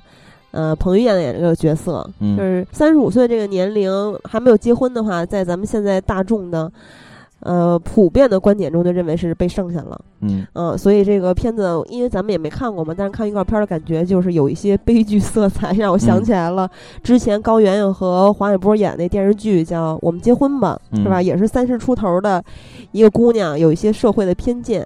这个电影里面，舒淇扮演这个角色还说。好像是跟他妈说的，就是说这个社会已经给我这么多的偏见，给我这么大压力，为什么你还要跟他们一起来攻击我、伤害我？嗯，啊，其实也让我想起来了我自己的二表姐，我我二表姐现在是三十八岁嘛，然后她在英国十几年了，现在也没结婚，然后但是她非常有能力。也很聪明，很有才华。嗯，就我我觉得他特别让我佩服。但是在我们家人什么这些所有他的其他优点都已经看不到了，因为他从小我我表姐就是学霸嘛，然后长得又漂亮，从来就不让家里人操心，那家里人一直都是呃可能老说我哥学习不好，然后然后一直就夸我姐，然后做这么就是大人特爱比较嘛。嗯结果现在到了现在，我姐这些优点全都被他们忽略了。嗯现在就是一件事儿，你你三十八岁还没结婚，你好像就是一个生活的失败者。我一直特别讨厌这种观点，嗯而且就像片子里舒淇说的，这个我还有点共鸣，就是你你你。社会上的大家普遍的想法是这样的，已经让你很受伤害了。但是你身边的亲人还有朋友也这么想，嗯，这就是一个双重伤害。但是我觉得你绝对想多了，因为首先我看这个剧情啊，它嗯它这个剧情简介一直在铺垫这些人物，嗯然后一直到了最后给你一句他遇上了谁谁谁，他们会发生接下来发生什么呢？所以再加上这个预告片，因为现在预告片你都都是假的，你你不能只看预告片儿，所以以我对于现在这类型电影的一个判断啊，我是觉得剩女只是一个符号化的东西，就是说它是加到舒淇扮演的这个女性这个人物身上，其实对于她身份做一个判断，但其实她真正要讲述的故事还是他俩的爱情跟故事。所有的爱情的故事毫无区别，你信不信？我觉得到时候大家看的时候绝对是这样的。对，不是不重要，反正我主要是说他这个预告片给我的感受，想起了一些事情。其实这部片子的导演是嗯洛洛，嗯呃，他是那个最小说的文字总监。之前他有一些作品，我还是有一点印象，对于名字啊，但是故事完全不记得了。比如说《年华是无效信》和《尘埃星球》，可能现在看会觉得有点矫情，但是嗯在小学吧，我记得那个时候特别爱看他的那个故事。我记得是连载的形式，嗯然后这个也是他的导演处女作，嗯，嗯，反正就是一个又一个作家呗。呃，对，反正有兴趣的应该是女观众吧，要想看的话嗯也可以看一下。推荐给你估计 我才不会推荐呢。也就是下周三的时候会有一个咱们。国内非常有名儿的节日将要到来，就是十一月十一号光棍节。嗯呃，然后在光棍节这一天会有一部电影上映，叫《我的青春期》。嗯，这个电影是由包贝尔和孙怡什么嗯什么主演其实。嗯大家听到这名单估计不太想看，但是嗯其实我听到这个名单也不是有很大兴趣。但是呢，这个片子的导演还是会给一些影迷带来一些兴趣的。这个导嗯演叫做郝杰，对，而且这个郝杰是嗯谁呢？呃，看过熟悉郝杰的人应该都知道，他拍过这个《光棍儿》是吧？嗯还有《梅姐》，嗯，都是很受欢迎的片子，而且是很有自己风格的电影，嗯而且是这种小片子里边非常出色的电影。啊、那这个《我的青春期》这部片子，就是据郝不杰来太像他说之，之前的电影。对，据他来说，这是他自己的一个成长史，就是他自己嗯的经历的一个半自传的形式吧。就包贝尔演的是他是吧？嗯，嗯呃，其实我我是之前最接触郝杰啊，是看他的《光棍儿》，当时看完嗯《光棍儿》我就惊了，嗯 你知道为什么吗？因为嗯《光棍儿》这个片子简直太那个露骨了，就是嗯你很难在咱们中国去找来一部跟《光棍儿》一样的片子，就是嗯给你带来的这种刺激。因为这个《光棍》其实嗯描写的是一个地方，呃，村儿里边吧，我记得嗯是，就是这帮老头儿，这帮嗯老头儿常年打光棍儿嘛，嗯找不着媳妇儿，然后老头儿就和老头儿，然后就睡。然后这个片子最精彩的地方很让人惊讶。最精彩的地方在什么？你知道吗？嗯就是郝杰 他创造的，就或者说他挖掘出了地方方言最脏的那些话，就是很有很有特点。而且你你看我的青春期的时候，你也会发现，其实郝杰的电影里边对于方言，你看嗯。跟贾樟柯一样，也是一直都在惯用这种方言的东西。所以有人说郝杰是体现出了最美的语言，中国最美的语言在地方，我不能说最美，我觉得 就是有人的评价嘛。对，是应该是对于中国地方语言，就是或者中文，呃，方言上其实是有这种编辑性的这种色彩的意义的，就嗯积累了很多很多词汇，让你大开眼界，真的是太牛了。反正，在预告片里面，包贝尔的表演，我觉得还是有区别于港囧的。嗯这个跟导演肯定也有关系，跟他的角色当然也有关系。呃，所以如果之前在港囧里面对包贝尔深恶痛绝的人，或者说想看到他一些转变的人，嗯或者是对郝杰，就之前他导演的《梅姐》呀、《光棍儿》啊，嗯呃，喜欢他这个导演的人，可以去看一下这部电影。嗯嗯，这个我这我觉得这应该算是郝杰算是比较偏市场化的一部片子吧。嗯，嗯然后这个月还有一个非常经典的、有很长时间历史的谍战片儿，要要上映了，就是《零零七》这对，部叫但是它嗯并不一定就好看。这部叫做《幽灵党》。嗯这部的邦女郎其实还嗯挺有的说的，她叫嗯雷雅塞杜嘛。嗯呃，之前你特别喜欢的昆汀的《嗯无耻混蛋》里面，她演了嗯一个挺龙套的角色，就是农农夫的女儿之一，可能你嗯应该没有印象了。有印象、啊、是吗？就第一场戏那个吗？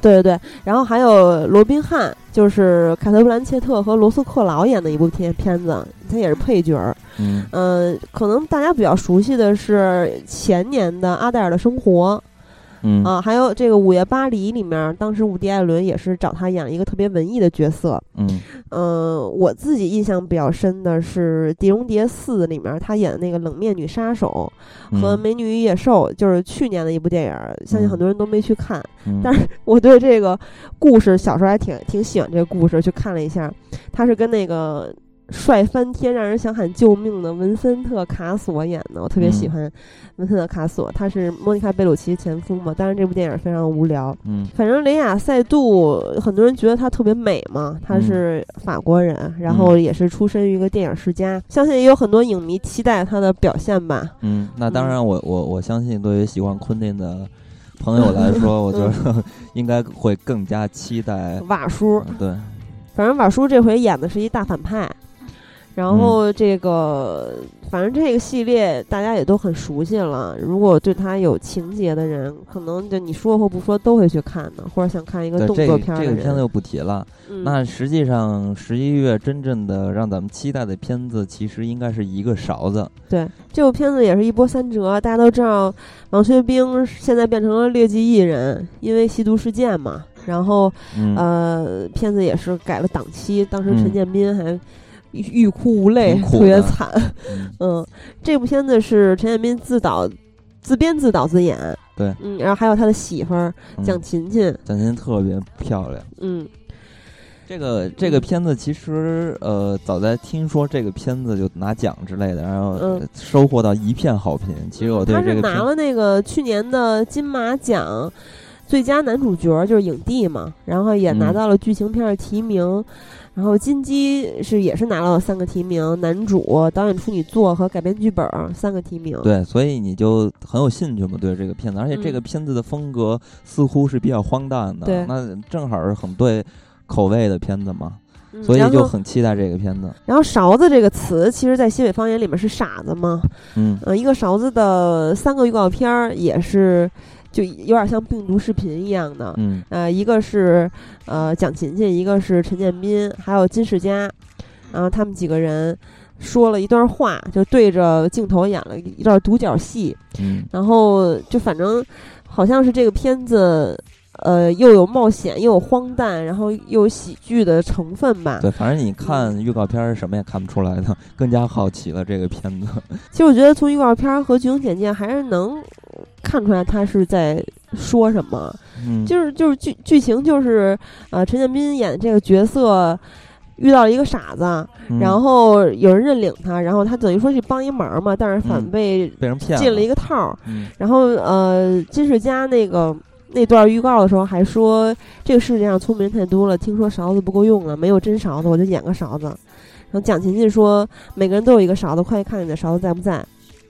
反正还没嗯。看这种片子，但是感觉是揭露了一些人性的阴暗，还有现在嗯。这个时代，大家丢失了一些真的、嗯。纯的，嗯。或者说在很多人看来是傻的的这种嗯品质吧。嗯，他肯嗯定是应该是有应该是比较直白的揭露吧，嗯看起来像是一个隐藏在喜剧或者是荒荒诞外形下的一个悲剧。嗯，其实像这些片子吧，呃，既然拿奖了，然后评论又这么好，我觉得预测一下吧，可能一一般就是两种方向，一个是讽刺、反讽，还有一种呢，可能就是呃表达，就是人性啊之类的这些东西。其实无无非就是这两两两点吧，而且这个片子又是比较荒诞的，所以我可能倾向于它是一种讽刺吧。在十然后在十一月中旬的时候，还有一部片子是《年少轻狂》，嗯。呃，又是包贝尔，然后啊。又是郑恺，嗯。然后还有陈妍希啊、孙坚啊、唐艺昕这些人演的嗯。这么一个青春片儿，嗯，就讲的是大学校园里的事儿。这部片子预告片里面看到它的宣传语是“没有二逼的过去，哪有牛逼的未来我操，我特别烦这种，就是 编的自己编的就是顺口溜”，。经常喊一些口号嘛。然后，呃，反正预告片里面看到了陈妍希吃小笼包，这是算是他对他自己的一个恶搞嘛。嗯，自嘲啊，嗯，其实我对这个孙坚这个演员还嗯觉得挺惧怕的，因为之前好像演过看过他演的一个什么节目，在那里面就是他他就特别假，然后还说嗯。我演戏什么时候就是特别的敬业，然后就为了戏甚至能不睡觉，然后特别嗯疯狂之类的。嗯。但是你看他演的电影儿，当然他也不火啊，反正这部里嗯。面看他念台词就像念课文儿一样。嗯，啊，然后。呃，说明他努力啊，然后包贝尔在这部片子里又回归了港囧里面的感觉，而且他在嗯。这部片子里面跟港囧里特别像的是，他演一个摄像，就是啊，好像这大学里面喜欢摄像的一个人吧。嗯，嗯然后郑恺呢，又和《前任二》里的感觉是差不多的，嗯角角色跟他之前饰演的电影也没什么太大区别。所以我就在想，这些片子是不是同一时刻拍的？你看，如果是同一时刻拍的话，对他们来说是一个特别好的、有利的条件，因为都不需要人物的一个跳跳出跳入嘛，直接 到下一个片片场，衣服我就都觉得都不用换，直接开始演。反正就是金刚的意思是，他们演的角色基本没有什么转变，没有什么变化都一样。嗯，然后我估计这部片子也也是要悲剧了。这个月还有一部片子，就是之前咱们说到的《街游戏三》，也是系列的最后一部嘛。嗯其实这个《街游戏三》的上的时候，我在电影院都嗯快睡着了，嗯，但是下午应该还是会去看，但是尽量不不想去电影院看了你。还能看懂是吗？这些人演的是谁是谁？啊多少是你不是这剧情又不复杂，你你你看着看着挺复杂的。完全看的时候，刚才不也说到了吗？看二的时候也已经什么都看不懂了。反正这一部就是那个肯定是大表姐要反抗了，对吧？带带着大家嗯一起。嗯然后，嗯其实詹妮弗·劳伦斯嗯这个演员我还真是挺喜欢的，她嗯演的话我就会去看一下。我操，我其实还挺好奇的，因为之前他连续拿奖那段时间，嗯他算是出了大风头了，然后也嗯特别会这种娱乐性的包装。然后你你比如说是吧，搞一些话题，然后大家就觉得哎特好玩儿这个人那那我我摔倒的事儿啊之类的呀。我这种事情绝对不是巧合，他多次这种事情，我我觉得绝对是故意而为之的。而且这个人你这么小年纪拿奖各方面，我觉得他肯定都特别出色嘛，所以我觉得那嗯方面肯定也是有包装在里边的。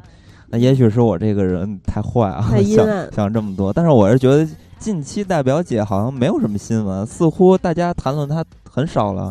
我很好奇，你现在对于她的兴趣还这么高？就还是当时看《乌云背后的幸福线》的时候的感觉，一直贯穿到现在啊。嗯，那你就是这种烂片儿，你还是想去看？不知道为什么大表姐对我来说就是一个特别有魅力的演员，而且年纪轻轻的也很会演戏。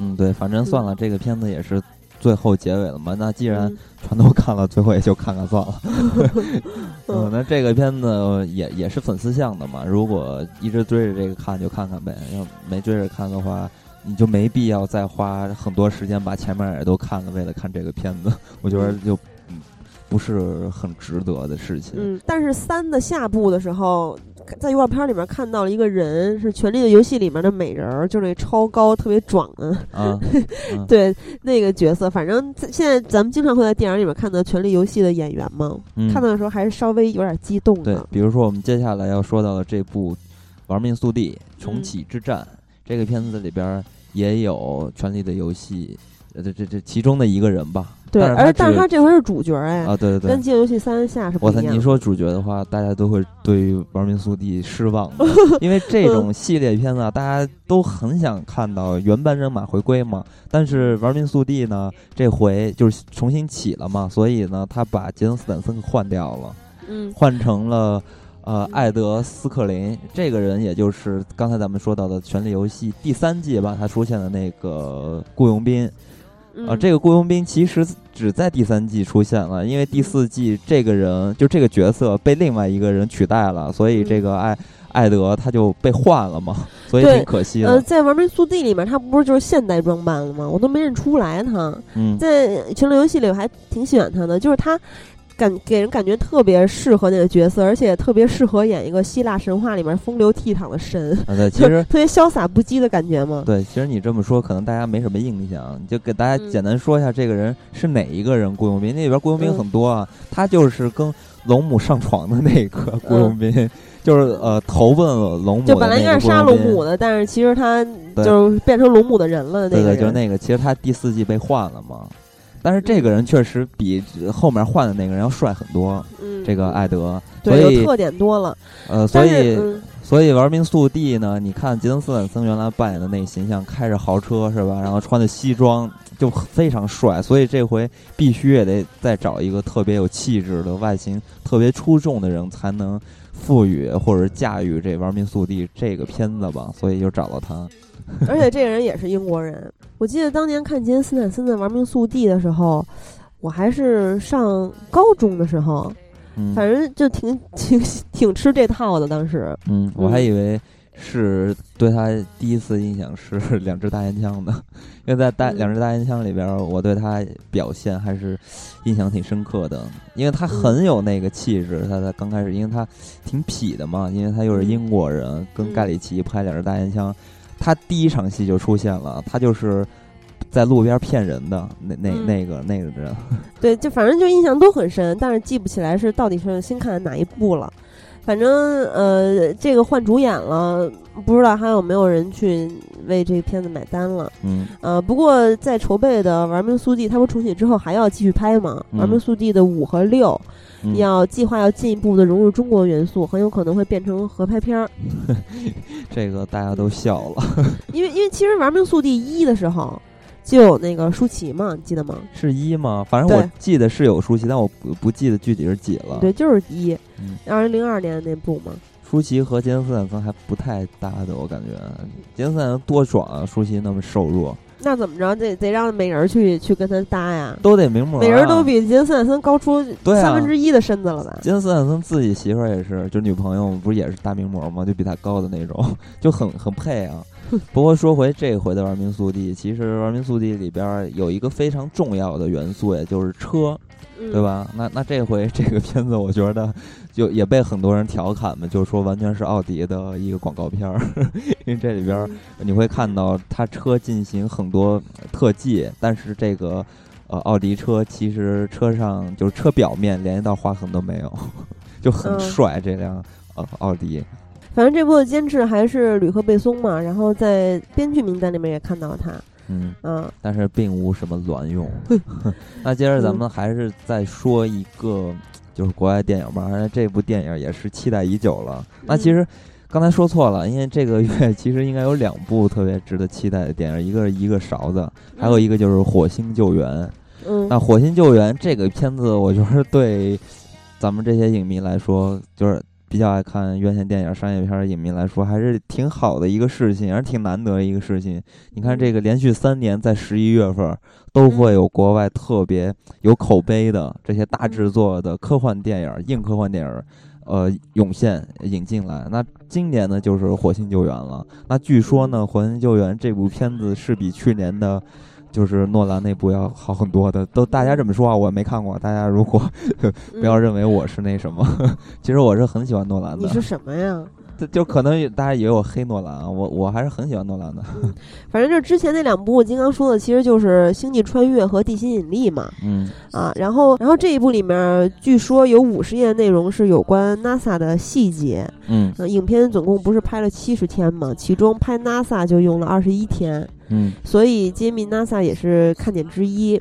嗯啊，然后这个取景地是在约旦著名的玫瑰沙漠，就火啊星的那些背景啊嘛。啊，原来是那儿啊。对，最终的效果是实景和 CG 共同完成的。最后我记得发了一个微博，因为我记得二十世纪福克斯的官方微博发了一张图，就是说这马特达蒙穿着这个宇航员的衣服，嗯然后就朝你走过来嘛，然后他就说：“你看这个马呆萌朝你走过来，激动嘛，就大概这个意思啊。”我就转发了一下，我说他看起来特别渴，然后再配上这件衣服和这个沙漠的背景，特别像那什么卡塔尔什么那个沙漠赛车的那帮赛车手一样，特别囧。然后我还把卡塔尔什么的说错了。嗯，然后大家查进来着。对，因为我我我因为我不是很懂这个赛车，我不知道叫达喀尔什么还是卡达尔什么，就是就反正就是那个东西，大家肯定知道。所以这回这个宇航员这个东西就给人感觉特别的逗嘛。然后这个片子从现在听到的一些消息来，就口碑和反应来看的话，也是这个片子特别逗，尤其是是在音乐的运用上是特别出色的。因为我在看这个预告片的时候，然后我就发现了有我特别喜欢的音乐，就是。那个吉米·亨德里克斯的那那个歌就在背景一边一直在出现，当时就觉得特别酷。然后有那个预告片底下还有人在求那首歌呢，然后那不是很容易？有另外一个人给他回，让他说好像不是这个。啊，对，然后可以问我，我可以把准准确的那个音告诉你哈。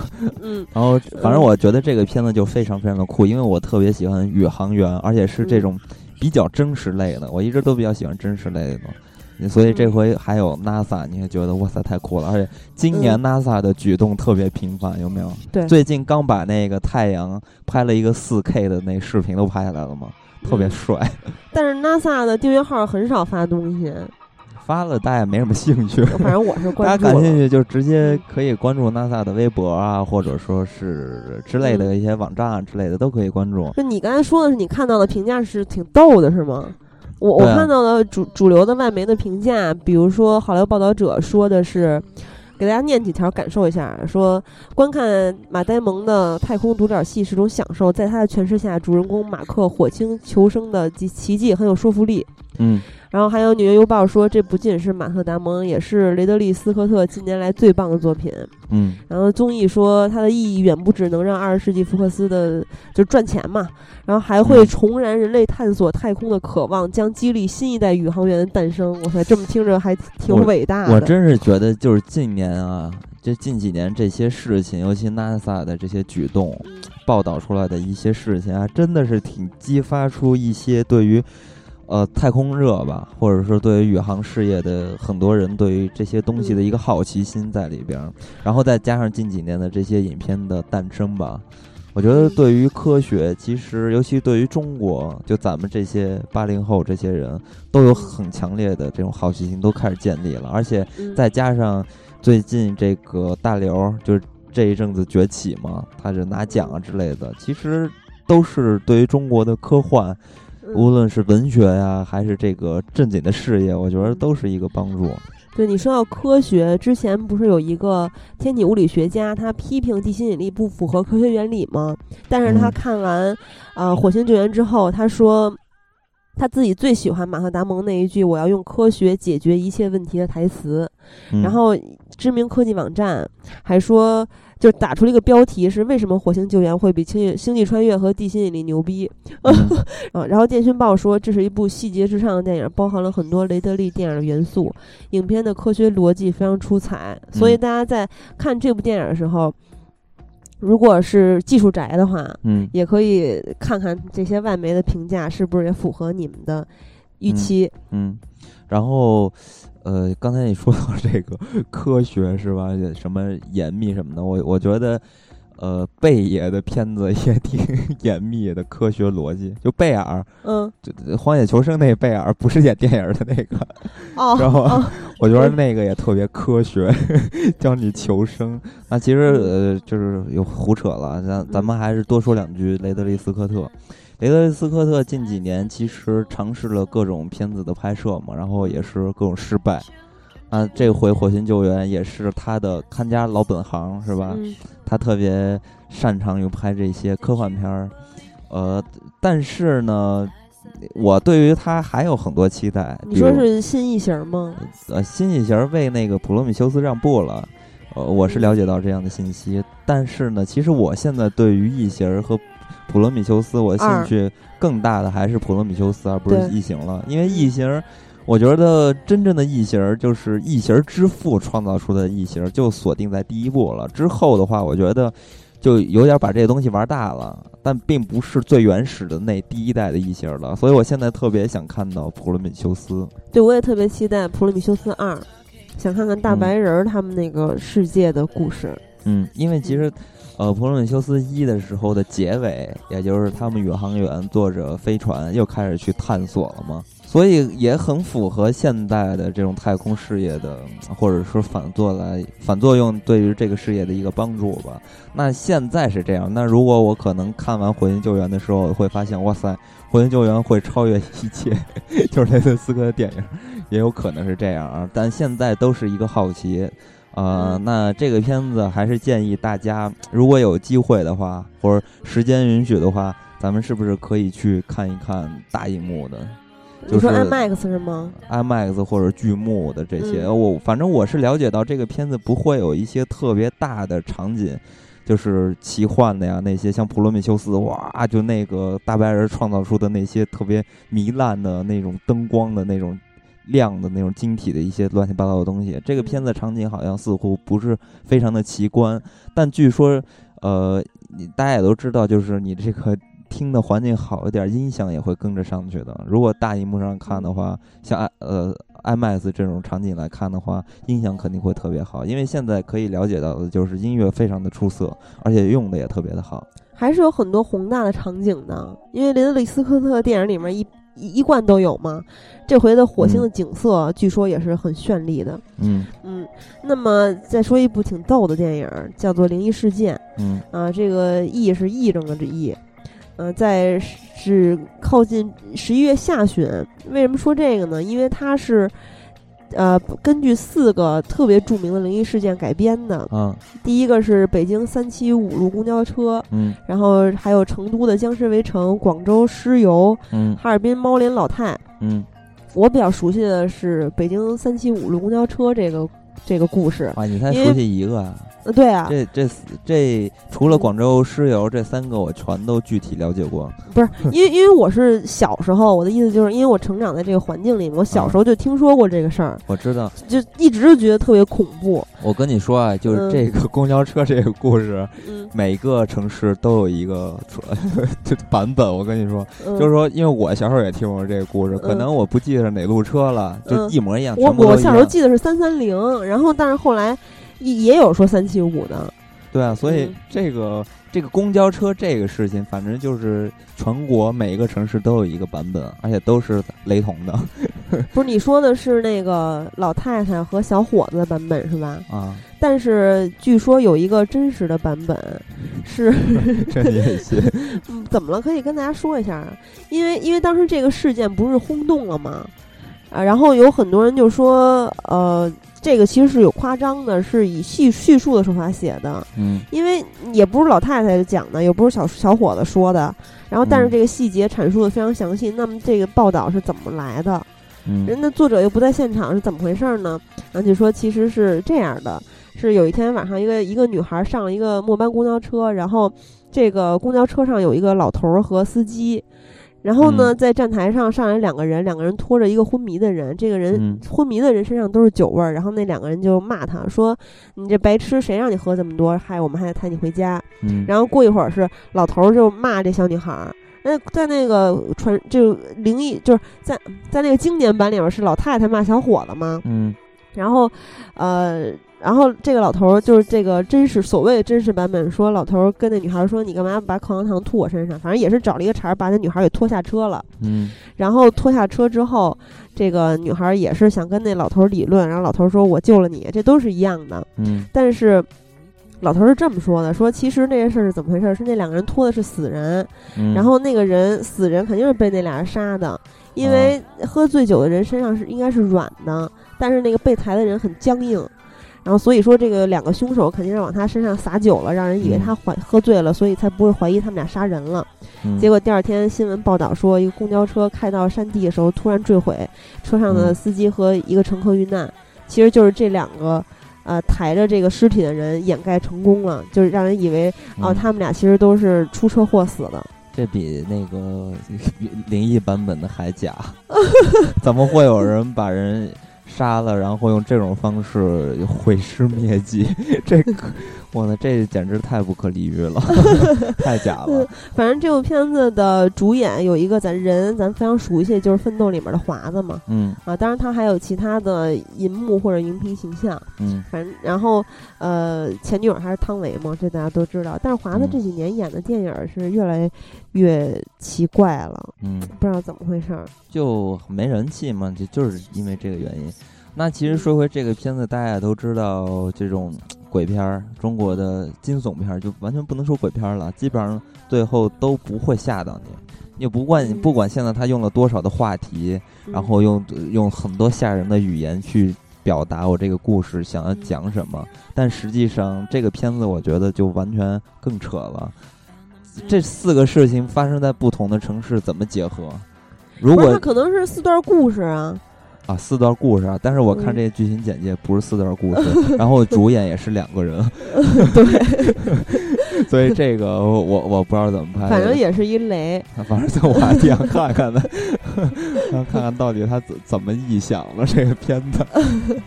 嗯那那这说完这个片子，我觉得再说一个就是恐怖片儿吧。然后这个嗯恐怖片儿可能算是有点儿名号的，也也不像那些恐怖片儿，就是像什么牛子那些恐怖片完全就不讲理，就是胡来。那嗯这个片子起码在摄影上还是挺讲究的，人家是用心拍了，砸钱拍了。嗯这个呃呃，就是咱们现在说的这个片子叫做《魔宫魅影》嗯，这个是林心如主演的啊，的。对。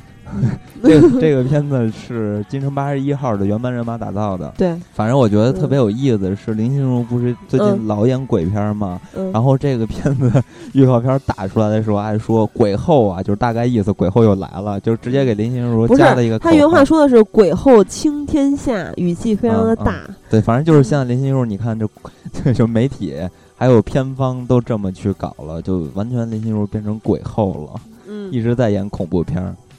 然后这部片子的导演是叶伟民，相信大家也比较熟悉了，嗯比如说《红星十三妹》啊，《山鸡故事》啊，嗯然后还有后来的这个《投名状》。嗯，嗯反正这这些就不说了。然后这回这个片子，因为是啊、也也算是有一些制作嘛，然后里边的演员还算可完全可以看得过去了，应该说林心如、杨佑宁，还有任达华，还有黄磊。对，在预告片里面看到黄磊了，但是肯定是配角吧。反正这种程度的鬼片儿已经是，呃，比较浪吧，大家也都知道、明白这些片子。然后还有一部片子也是，呃，偏惊悚的、犯罪的吧。这个片子叫做《不速之客》。那这个嗯片子其实说它也是因为里边儿的演员吧，有嗯黎明儿，还有耿乐，还有嗯韩彩英，这这这三个人韩国的啊嗯啊。那其实这个片子的剧情啊，就是挺有意思的。呃我在嗯看简介的时候啊，只是说故事啊，不是说嗯其他的。就是他的剧情简介是这么来说的，他说就是黎明扮演的这个角色，就正好事业上达到了一个特别好的这个状态，但是突然遭受了一个比较大的打击嘛，嗯，然后，嗯，他就因为事业上一些问题吧，然后他就变成了担责的这个人，嗯然后呢，在这个时间段，因为他就要喝酒买醉嘛，然后他就打了一辆车，黑车，然后遇上了一个很奇怪的司机，然后这个司机，呃，然后就开始联系他，主动接近他，然后从此他就在他身边发生了很多。就是说，呃，是呃恐怖的事情吧，比如谋杀啊、凶杀啊这些事情，死亡啊这些事情。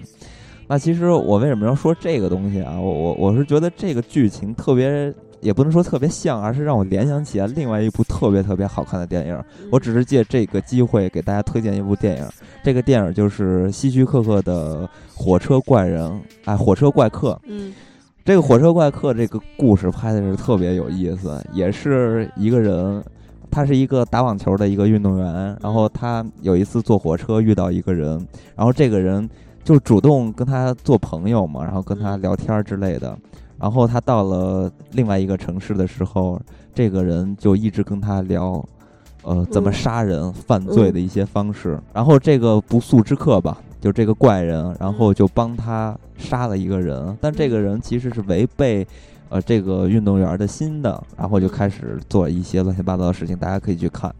呃，这个火车怪客是希区柯克，我个人也是比较喜欢的一呃一部电影。这个片子对于那个特别奇怪的那个火车怪人，嗯，这个人物的犯罪的逻辑特别有意思，而且在片子里边，大家都知道希区柯克是悬疑的大师嘛，大家可以通过希区柯克其他的片子来看看希区柯克是怎么制造悬疑的，太精彩了。然后说回《不速之客》啊，片子的导演是林大雄，韩国导演，他之前嗯拍过大家比较熟悉的一部惊悚片儿是《老师的恩惠》。那其实除了这个片子，还有另外一个悬疑片子，叫做《消失的凶手》。嗯大家听到这个名字，似乎会联想起另外一个片子，叫《消失的子弹》。嗯因为消失的凶手，呃，从这个官方给出的就这个消息来看待的话，它就是《消失子弹》的第二部。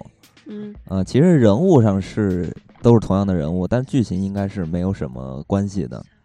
然后这部的导演跟上一部也是一样的，只不过，呃，谢霆锋和杨幂都换掉了，换成嗯了林家栋和李小璐。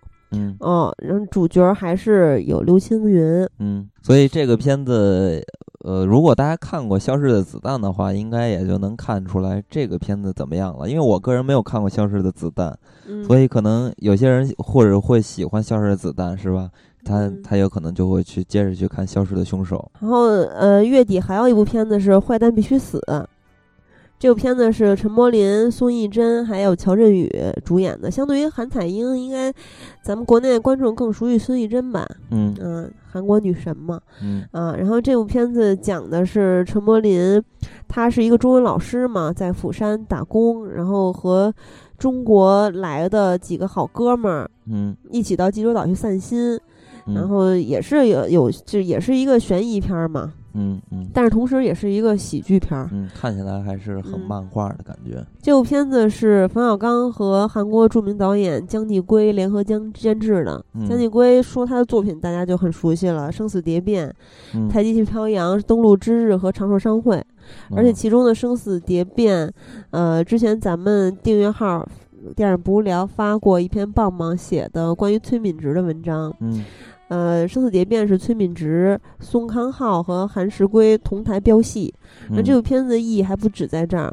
嗯，这部片子被视为韩国本土商业电影的起点，开启了韩国电影新的全盛期。啊，就是韩国的英雄。嗯，然后冯小刚说，他跟孙浩，就是孙浩是这部片子的导演嘛，他们俩的合嗯作是从甲方乙方开始，已经有十五年的积累了嗯啊。然后《坏蛋必须死》是孙浩的处女作，但是其实孙浩已经跟冯小刚拍了十三部戏了，算是一个嗯老电影人。嗯然后冯小刚说他有经验有才华，所以他愿意帮助新的电影人来完成电影梦想。嗯嗯，然后他还开了一个玩笑，说像孙浩这样的新导演这么有才华，我和姜导演要好好加油了，真是嗯很高的评价。嗯这部片子据说陈柏霖是用五种语言讨好孙艺珍，然后片子里面的角色是有史以来最痞的陈柏霖，嗯嗯，孙艺珍也是首次参与国外的制作的影片。嗯，那么咱们这期就到这里吧。然后关于嗯这个月的，你比如说像像我的青春期，还有一个勺子嗯啊、还有火星救援，咱们应该会在十二月的观影指南跟大家聊一聊的。嗯，而且火星救援咱们之后会做抢票活动，给大家嗯发福利。嗯，还是请大家关注微信公众平台的消息。对，那么咱们今天就到这里，再会。再会。突然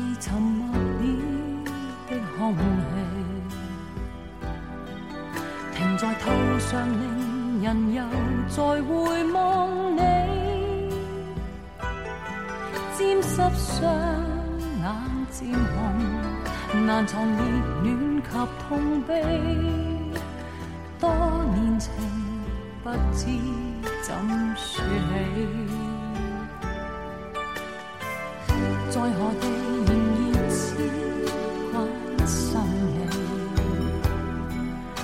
尽长夜为陪伴我怀念你，